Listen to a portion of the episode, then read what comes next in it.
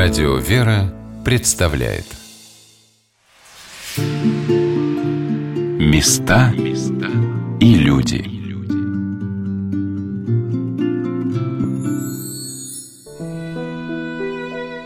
Как вы думаете, о чем в наши дни мечтает молодая мама? Или какими планами и надеждами наполнена жизнь беременной женщины? Каким она видит впереди свой путь, где рядом с ней будет идти и возрастать маленький человечек? Здравствуйте, дорогие друзья! У микрофона Анна Шалыгина. Сегодня мы вновь окунемся в шумную разнообразную атмосферу столицы, где за высокими стенами иногда скрыта от глаз сокровенная жизнь людей, наших современников и современниц, тех, кому часто нужна помощь, совет, доброе слово – мы отправляемся с вами в дом для мамы, кризисный центр помощи женщинам.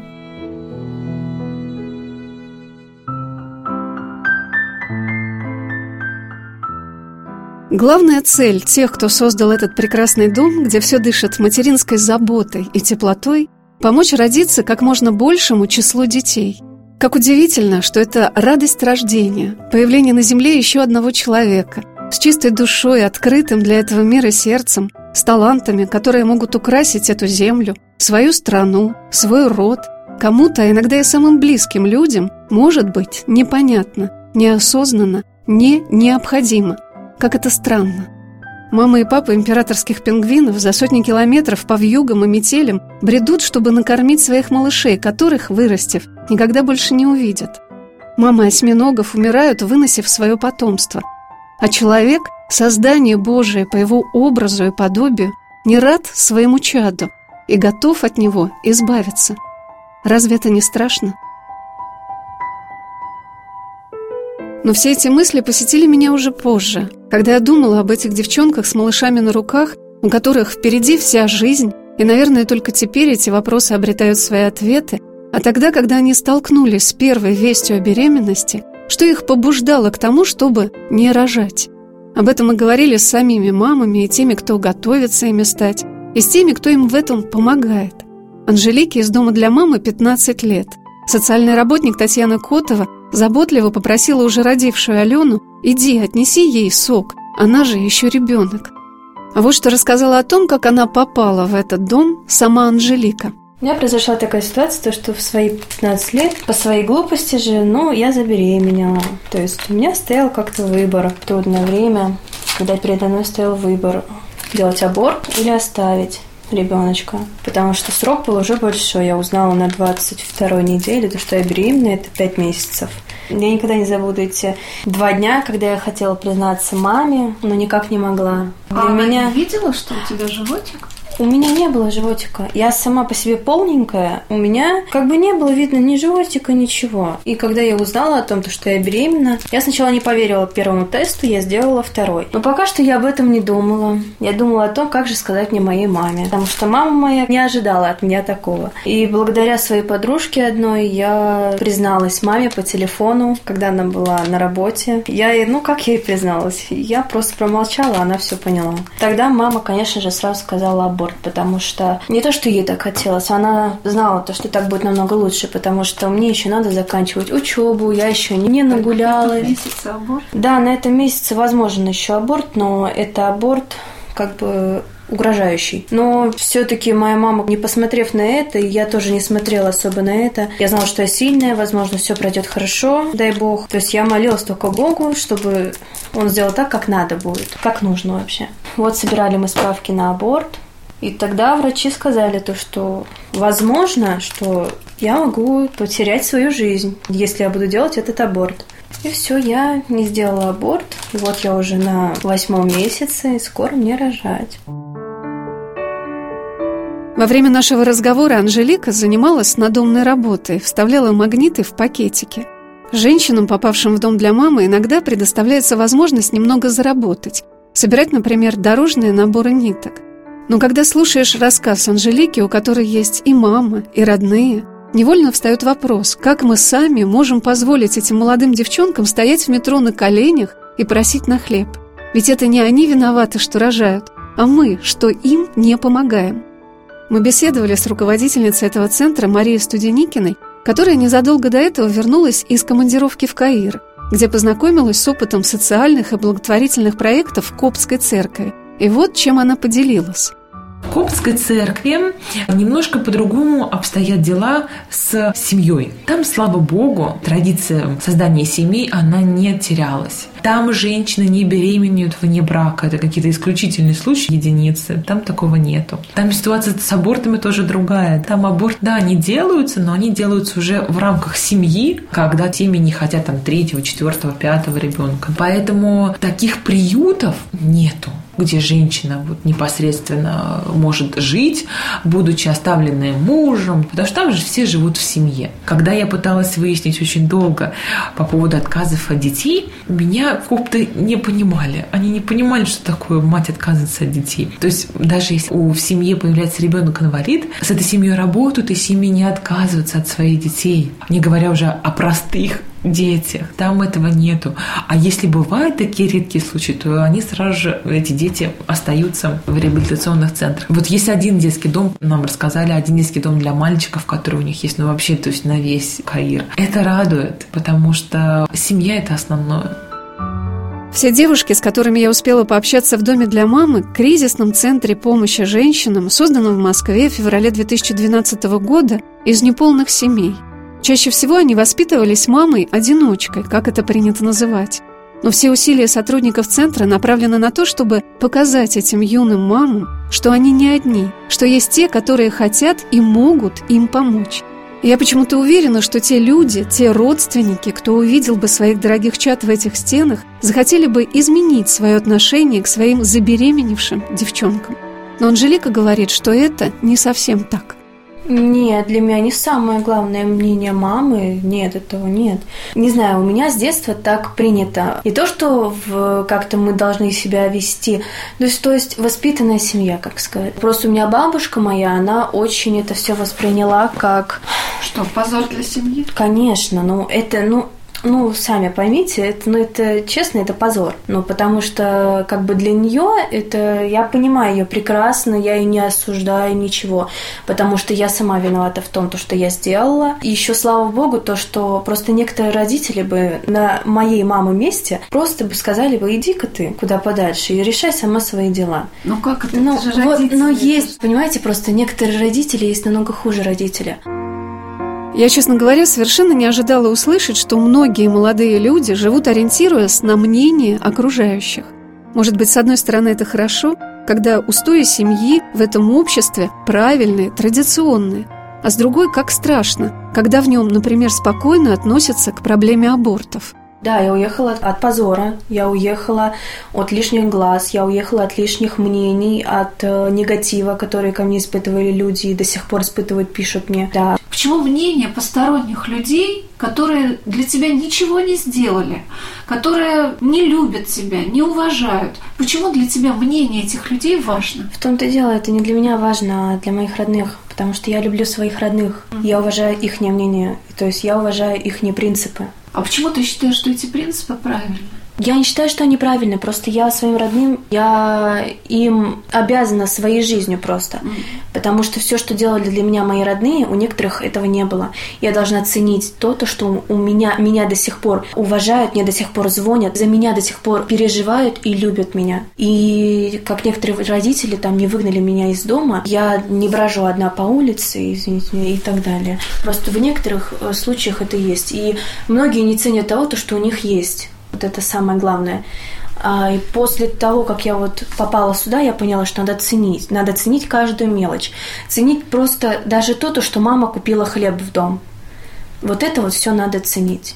А вот что сказала о том, насколько важно для нее мнение окружающих еще одна обитательница дома для мамы, Марина, которая пришла в этот дом, как она сказала, без паспорта, без флага, без прописки. Ну, я вообще очень, мне кажется, живу неправильно. Я всегда слушаю, что мне говорят окружающие. То есть для меня мнение окружающих, что скажут другие, это очень важную роль играет в моей жизни. А вот а что они скажут? А вот вдруг они осудят, а вдруг они это не примут. И для меня это как-то прям все должно быть как будто в каких-то рамках. Вот как надо, так и должно быть, чтобы люди ничего лишнего не говорили. Ну, а ты доверяешь этим людям, которые тебе говорят, уважаешь их, принимаешь их Не мировоззрение? Это же надо тоже учитывать, правда? Правда, я даже понимаю, о чем вы говорите. Мне это не раз говорили, что не на всех надо обращать внимание. Но вот я не хочу, чтобы обо мне плохо думали. То есть для меня то, что думают другие, очень важно. Во время нашего разговора Марина кормила свою дочку Диану, которой исполнилось уже 7 месяцев, и рассказывала, как она попала в дом для мамы.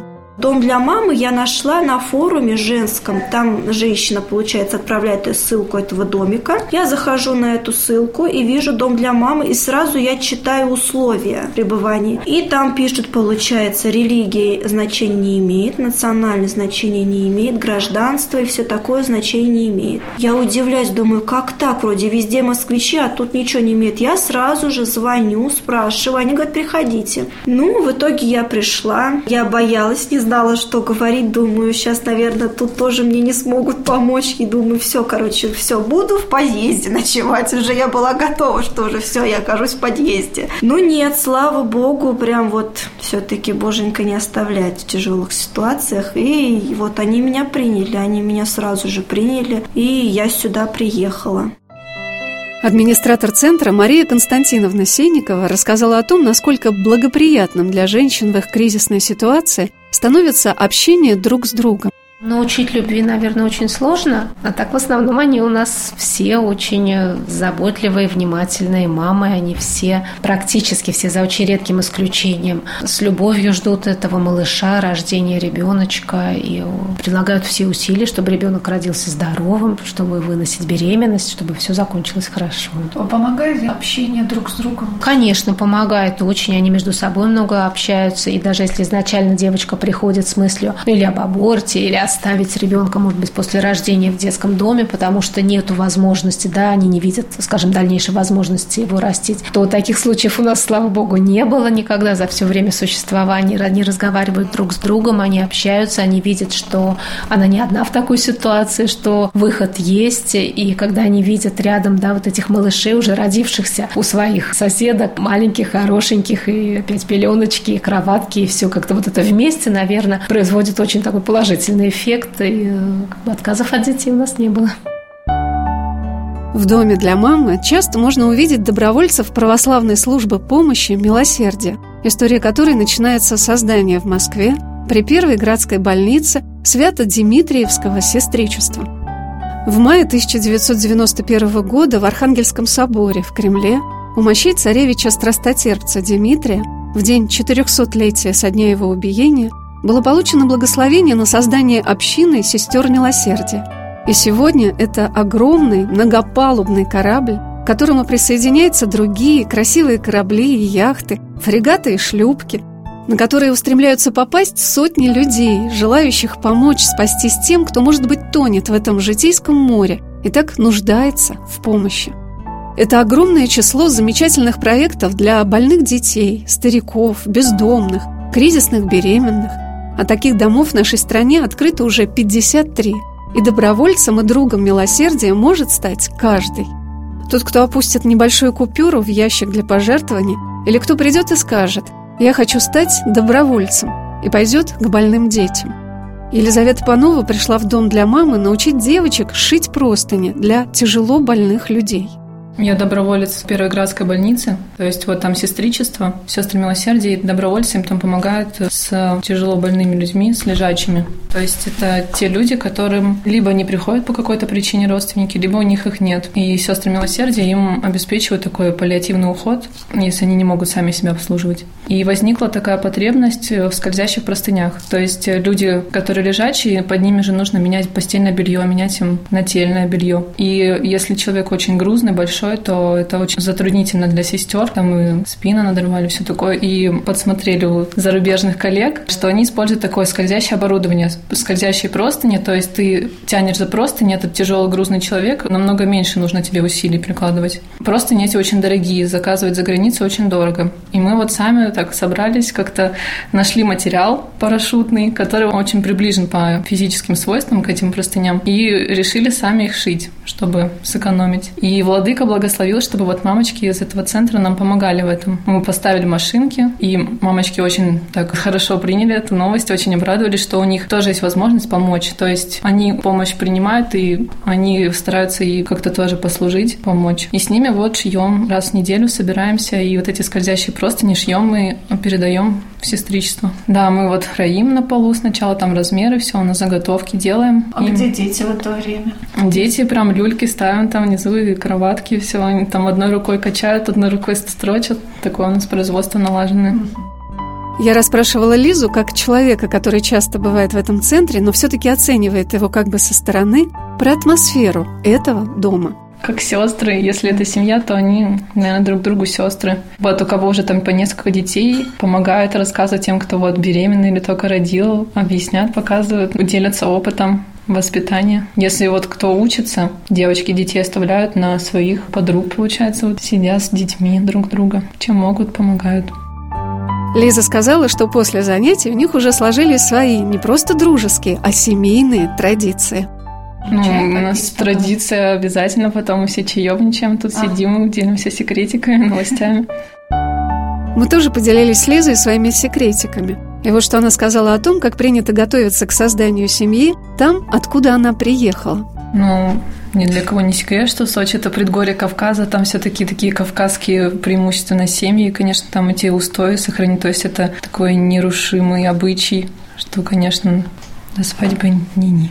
А что в России ты считаешь, что? Ну, я вот только за Сочи могу говорить, как бы, то есть у меня все подружки, одноклассницы. В этом плане все таки таких традиционных консервативных взглядов были. Не мусульманки или христианки тоже? Ну и христианки, и мусульманки. То есть это традиция все таки нации, тоже. да? Mm-hmm. Народов, да? Ну вот ты приехала сюда, ты же видишь своих студентов, однокурсников, они из разных мест. Все равно существует общее мнение или все таки в этом вопросе каждый решает за себя?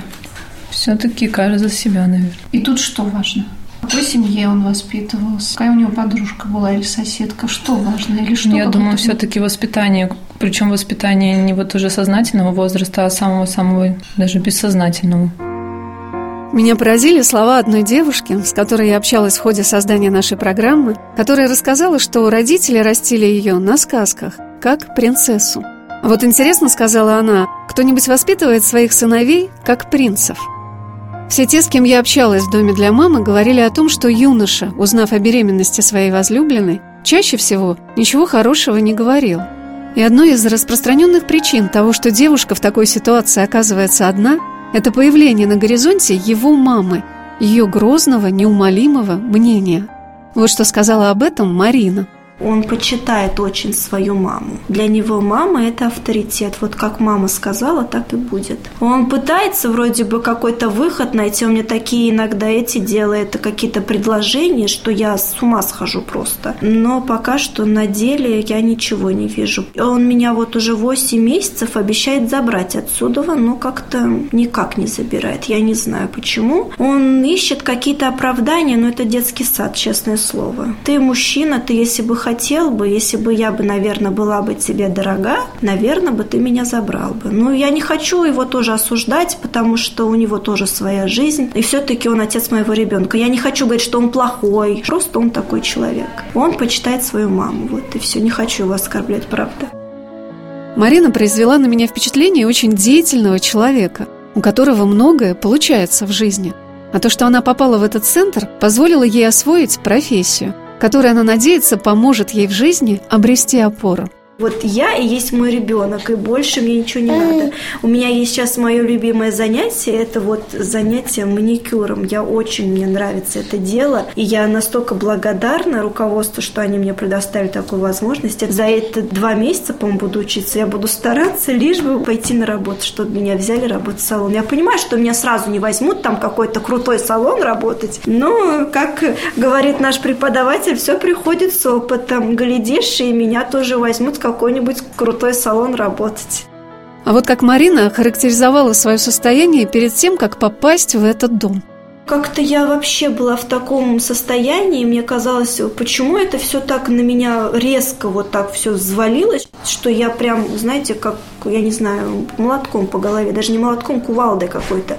Я сижу, я просто как будто в тупике, я не знаю, что мне делать, куда идти, на что жить, как рожать, у меня нет документов, как мне рожать. И чисто случайно я нахожу в интернете, это как раз-таки сайт «Дома для мамы», а успокоившись, придя в себя, поверив в свои силы, благодаря этому дому, благодаря этим людям, Марина уже совсем по-иному и рассуждает, и смотрит на свою кризисную ситуацию, и даже позволяет себе уже иногда мечтать. Мечта, так скажем, конечно, как и у любой девушки у меня есть, да. Хочу как-то самореализоваться, что ли, вырасти в духовном плане, в моральном плане, то есть как-то поумнеть, грубо говоря, не быть такой дурочкой наивной и верить людям всем подряд и слушать, что тебе говорят окружающие, а как-то уже немножко не обращать, наверное, на некоторых людей внимания, а жить так, как ты считаешь нужным в первую очередь, чтобы тебе было комфортно комфортно. Хочу отучиться, дай бог у меня получится. Хочу устроиться, работать. Хочу, очень сильно хочу работать, зарабатывать денег, покупать одежду моему ребенку, чтобы у нее было все самое красивое и чтобы она у меня была как куколка. Ну, конечно, хочется замуж, наверное, выйти, как и любой девушке. Хочется семью. Я бы даже, знаете, эту работу бы оставила и всех своих друзей оставила, лишь бы ее отец мозги на место встали и создать семью нормальную, чтобы был дом, была семья, муж, дети, все как положено. Мне этого тоже хочется, просто уже как-то не верится, что все так будет. Поэтому надо думать немножко, наверное, пореальнее, что реально, а что нереально. Это, наверное, мечта выйти замуж, иметь семью, дом. Это мечта. А цель у меня работать и вырастить ребенка.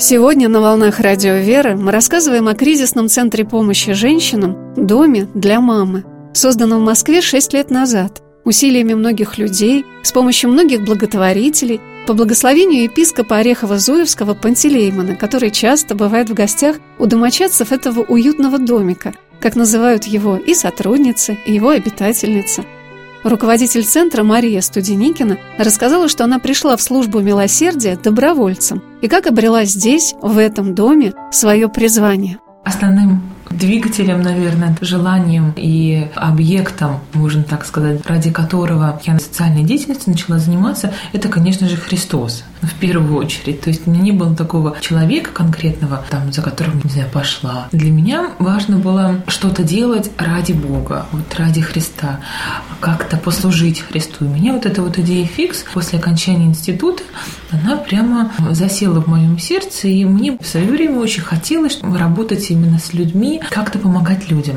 И я очень просто забила в интернете там дела милосердия или служба милосердия и попала как раз на нашу православную службу помощи милосердия, которая работала в разных направлениях. Я позвонила туда и захотела записаться на курсы сестер милосердия. Но они не были открыты летом как раз 2010 года, когда мне очень хотелось этим заниматься. И я на сайте синдального отдела сама прочитала, что требуются добровольцы для того, чтобы там, разбирать помощь, отправлять в регионы, работать с людьми, которые пострадали от пожаров. И я как раз пошла сама, вот просто мы с моим братом, мы пришли в синдальное отдел и спросили, а чем вам нужно помочь, какая помощь вам нужна.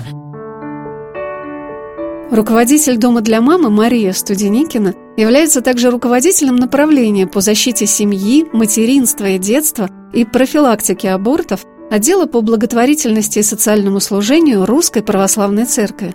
Мария рассказала о том, что центры помощи женщинам в кризисной ситуации открываются сейчас повсеместно. Если по состоянию на 2011 год, на 2012 год работало там несколько центров, порядка там трех-четырех, то сейчас их 52 по России. Открываются благодаря конкурсу православной инициативы, благодаря там нашему опыту. Наш центр является некой такой пилотной площадкой, куда приезжают социальные работники, руководители, психологи, добровольцы для обмена опытом. То есть те люди, которые хотят открыть центр с нуля и не знают, как это сделать, они приезжают к нам, набираются опыта, мы готовы рассказать, вот как как все делать от А до Я. В прошлом году у нас открылись центры в Нерчинске, Забайкальский край, в Угличе, Ярославская область, в Казани, в Шахты, Ростовская область, в Челябинской области Магнитогорский центр расширился. Причем есть разные типы. Есть центры, которые отдельно стоящие здания, изолированные такие здания. Есть э, центры, которые располагаются в квартиры, в съемных квартирах, где предоставляют приют для мам. То есть абсолютно разного уровня и с разной вместимостью. У нас есть центр на, в основном, ну, в среднем это 8-10 человек, там 15, а есть центр даже вот в Ростовской области, есть центр на 70 мест. Пока мы готовили нашу программу, был открыт еще один подобный центр в городе Белгороде, на открытии которого преосвященнейший владыка Иоанн, митрополит Белгородский и Старооскольский, сказал, что в этом центре можно пережить трудности и невзгоды, а также сомнения, касающиеся будущих детей – Иногда девочки, забеременев в период учебы, боясь вернуться домой к родителям, принимают решение об аборте, и дети не рождаются. Поддержать их в этой ситуации, сделать вместе с ними правильный выбор в пользу жизни ребенка – вот главная цель подобных центров. А вот что сказала о том, почему она не хочет возвращаться обратно к себе домой из Москвы, участница нашей прошлой программы Алена. Она думает, что я с ним живу, и пусть думает. А. И я приезжала тут домой детский оформлять. А она говорит, ты все с тем парнем живешь? Я говорю, да, да. Что, боишься рассказать? Да зачем? Думаю, сейчас будут осуждать, говорить, вот, нашла себе помощников, ничего делать не хочет, скажут еще, ну, всякую эту будут, думаю, пускай думают, что я с ним. Сестра-то и то. Я ей рассказала, да и то, вот, а я ведь себе сама зарабатываю. У нее, если так все хорошо получилось, и муж был, и все, когда у нее был маленький ребенок. И работал, и как-то все они их квартиру съемную оплачивали. Он один все. Самым, наверное, главным в этом доме является то, что этих совсем еще юных мам никто не осуждает. Они пребывают здесь в атмосфере невидимого покрова Божией Матери, которая становится матерью всем, к ней притекающим. И даже если девушка не православная, не верующая, она испытывает на себе эту помощь и заступничество – и чаще всего мамы все вместе со своими детьми и сотрудницами центра ходят в храмы и монастыри Москвы. Вот что рассказала об этом администратор дома для мамы Мария Константиновна Сенникова. Мы с девчонками часто ходим, и вот рядом Покровский монастырь расположен к Патронушке с колясками, все вместе собираемся по хорошей погоде, когда вот можно проехать такой целой процессией. Ходим туда прям несколько раз, обычно за весну, за осень, летом. Девочки любят очень, сами иногда ходят по одной или вдвоем Матронушке. Ходим тоже в Даниловский монастырь. Вот недавно ездили на экскурсию в Сретенский монастырь, на экскурсию все вместе ездили. На метро сами. Сами на метро с коляской? Да, да, конечно. Девчонки откликаются, да? Да, все с удовольствием ездят, очень это любят. А еще Мария Константиновна рассказала, что девочки очень любят праздновать в доме дни рождения своих детей. И эти события становятся для всех огромной радостью.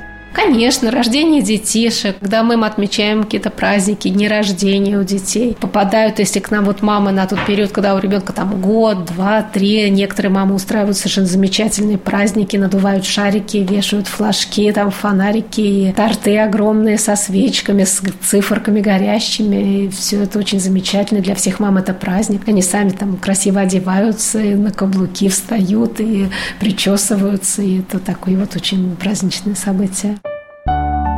Мария Константиновна поделилась, что девочки, несмотря на то, что многие из них из неблагополучных семей, выпускницы детских домов, с охотой откликаются и на чтение духовной литературы. Да, стараемся. Или какую-то духовную литературу. А вот кто выбирает это и вообще, что больше девчонкам нравится? Ну, как-то решение по ситуациям приходит. Иногда, да, каким-то ситуациям вот хочется им что-то рассказать, о чем-то прочитать. Как они откликаются, какой-то диалог возникает? Возникает с интересом, многие слушают. Так что встать, уходить такого не бывает. Обычно никто не уходит. Кому-то интересно, конечно. То есть кому-то это зерно может быть очень полезно.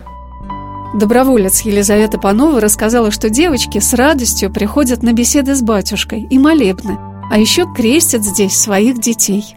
У нас же вот молебен с батюшкой каждую неделю. Один раз мне посчастливилось на нем побывать. Молебен, после молебна беседа с батюшкой. У них вопросы такие вот, ну, я бы не сказала, что новоначальные они какие-то. Ну, вот у них такая детская вера, ну, интерес вот этот и все вот эти вопросы батюшки, на которые он отвечает. То есть у них есть потребность узнать, они пользуются этой возможностью. То есть у них есть возможность узнать больше о вере. Детей обязательно тут все крестят. Вот если рождается ребеночек, сразу крестят, крестного выбирают кого-то из, э, даже бывает, из нашей семьи, скажем так. У тебя есть уже крестники? Нет. Нет еще? Ты хотела бы? Не знаю, мне кажется, ответственность такая большая. Лиза рассказала о том, откуда в этом доме проистекает столько радости. Радостно с детишками, конечно. Всегда читаешь, когда будьте как дети. Ты думаешь, ну вот у меня опыта не было с у меня ни, ни у кого, ни у знакомых, ни у родственников не было детей. И для меня это был всегда такой вопрос, будьте как дети, как это вообще? А тут столько детишек, это, конечно, проникаешься этой атмосферой и искренности такой. Удивительно то, что те, кого хотят лишить себя люди, именно они и дарят нам эту радость. Чувствовать себя нужными, сильными, взрослыми – как просто и как сложно. Конечно, быть мамой – это очень трудно и ответственно, но даже 15-летние девочки уже вполне осознают, какое это счастье, и очень хотят сделать все возможное, чтобы сделать счастливыми своих детей.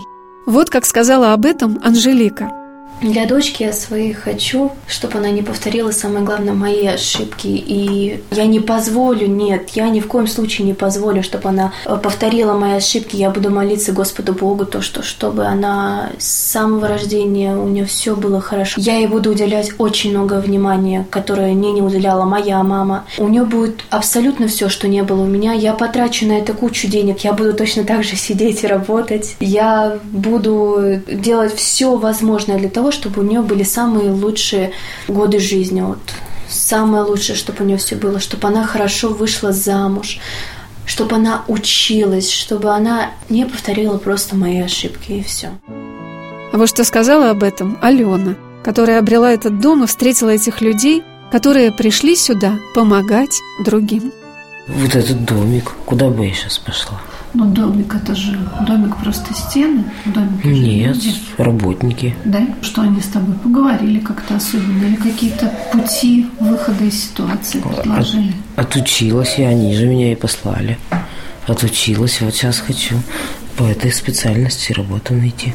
То есть дали какие-то реальные, да? Угу. В руки такие крылышки. Но сначала не крылышки, а сначала палочки, на которые можно опираться. Ну да. Но ты чувствуешь себе сила? Так и девчонку поднять и как-то, да? Буду стараться, что делать-то? Надо, чтобы дальше жить, а чтобы ребенка не потерять. Места и люди.